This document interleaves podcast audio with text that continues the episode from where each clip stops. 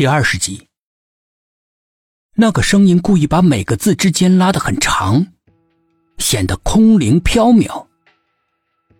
是谁在呼唤自己？苏应真猛然一惊，一双眼睛紧张的四下张望着。房间里的窗帘被莫名的狂风吹得像旗帜一样，放在餐桌上的纸巾诡异的被风刮了起来，在空中胡乱的飞舞着。就像是办丧事时撒下的纸钱。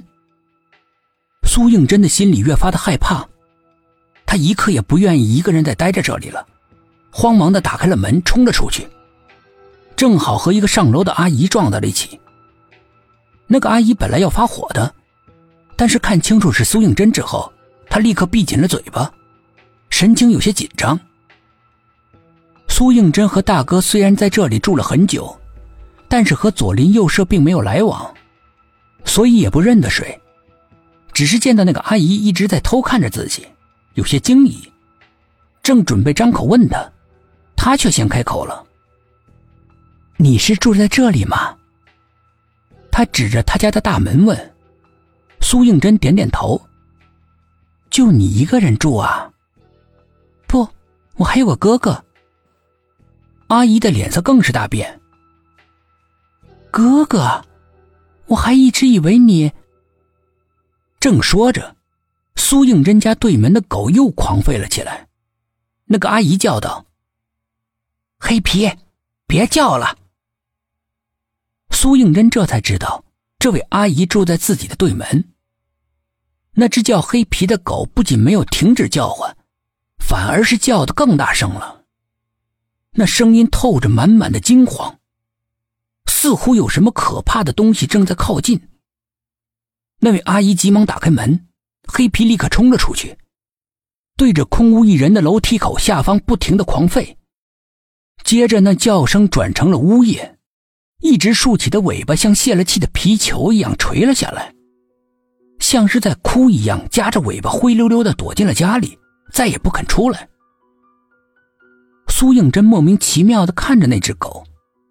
一般只要是这狗这么一叫唤，他大哥就会出现在他面前。但是今天没有。苏应真再次往楼梯口下望，仍然是空空的，一个人都没有。那位阿姨并没有急于进自己的家，而是很迟疑的看着他。你，你有没有精神病之类的病啊？苏应真一听，很是生气，但是很有礼貌的回答：“没有，阿姨，你怎么会提这种问题呢？”那个阿姨尴尬的笑了笑：“ 我总见到你一个人自说自话。”“没有啊，我从来不自言自语的。”苏应真惊讶的说。阿姨本想还继续聊下去，突然脸色大变。一言不发的进了自己的家门，留下苏应真一脸问号的站在外面。真真，你站在外面干什么？苏应真被这突兀的声音吓了一大跳，他回过头，大哥不知道什么时候站在了他的背后。你走路就不能不这么轻吗？一点声音都没有，吓死人了。苏应真拍着胸口抱怨道。好，我以后注意点儿。他猛地转过头，死死的盯着对门，眼神凌厉。苏应真也跟着看了过去。对门的防盗门的猫眼里面，似乎有只眼睛缩了回去。再看大哥，已经恢复了原来平静的脸色。刚才家里好吓人，苏应真对他说。才说了一句话。楼下传来了噔噔噔的上楼的声音。一个男子出现在他的视线里。看看他们家的门牌号。请问这是苏应真家吗？你是谁？我是你们请的风水师啊。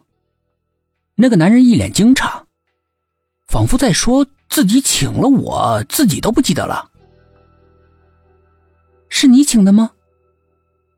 大哥也是一脸狐疑的摇摇头，我还没来得及请啊。不会啊，我电话里面确实有你发的短信啊。那个男子边说着边拿出手机给他们看。